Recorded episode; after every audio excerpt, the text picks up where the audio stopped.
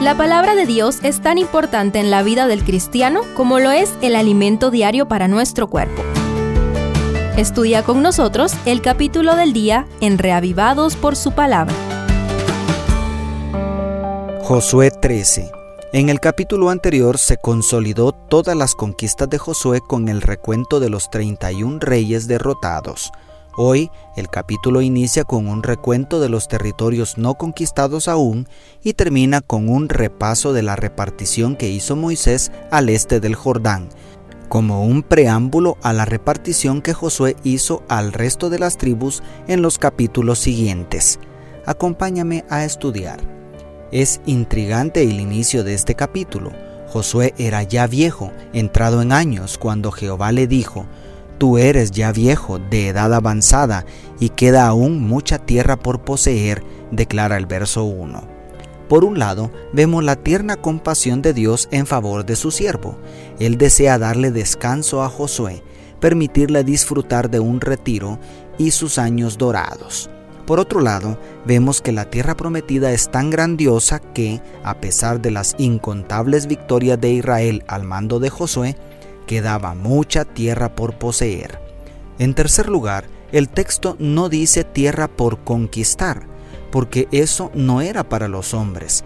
El arma secreta, el héroe y guerrero de Israel era Jehová. En realidad, no eran los hombres de guerra quienes habían logrado ensanchar en tan poco tiempo el vasto territorio ya conquistado. Era Dios el que había derribado el mayor número de cananeos. Por tal razón el texto dice tierra por poseer, porque las promesas de Dios no se conquistan, se aceptan, se reciben por fe. Aunque el papel de Josué y sus hombres no fue absolutamente pasivo, ellos lucharon, ellos hicieron su parte, pero para ponerlo en números, era como si Dios hizo el 90% y ellos el 10%. Es decir, la participación humana en el plan de redención es estadísticamente insignificante. Jesucristo es el autor y consumador de nuestra fe, declara Hebreos 12.2. El Espíritu Santo nos lleva a preguntarnos en este día, ¿cuánto queda por conquistar en el lugar donde Dios te tiene? ¿Te consideras viejo para continuar? Josué y Caleb a sus 80 años empezaron a conquistar sus sueños. ¿Vas a dejar todo lo que falta a la siguiente generación? Piensa un momento, ¿ya está todo conquistado? ¿Ya se hicieron todos los inventos? ¿Has pensado que ya no queda nada por poseer para ti? Ponte un momento los anteojos del Altísimo y mira, hay tanto por poseer, hay tanto territorio que reclamar para el reino de Dios. Yo no pienso dejarle todo a la siguiente generación. ¿Y tú? ¿Vas a retirarte o vas a luchar? Toda la costa del mar Mediterráneo, ocupada por los filisteos hasta la región de Sidón, siguiendo la línea costera hasta rodear Palestina hacia el noreste, un grandísimo territorio que nunca realmente fue ocupado por los israelitas. Josué cumplió su misión eficazmente y murió viejo y satisfecho por todo lo que Israel había alcanzado pero terrible sorpresa se habría llevado si se levantara de la tumba y viera que el pueblo no continuó la tarea. El pueblo de Dios debe depender de Dios, no de ningún líder mortal y humano, porque nosotros somos susceptibles al error y a la muerte. Pero los sueños de Dios, los planes de Dios no deben morir en el corazón de sus hijos. Dios encendió un fuego en el corazón de los reformadores y en el corazón de los pioneros adventistas. Ellos murieron contemplando cómo la obra de Dios avanzaba hasta los confines de la tierra, pero ahora ellos descansan el reposo de la muerte. ¿Vamos a permitir que ese fuego se apague? ¿Vamos a seguir otros siglos sin conquistar los territorios que hacen falta?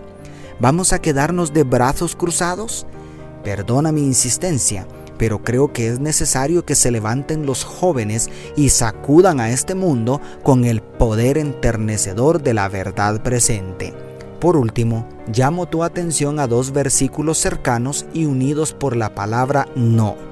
El verso 13 pero a los jesureos y a los maacateos no los expulsaron los hijos de Israel, sino que Jesur y Maaca habitaron entre los israelitas hasta hoy.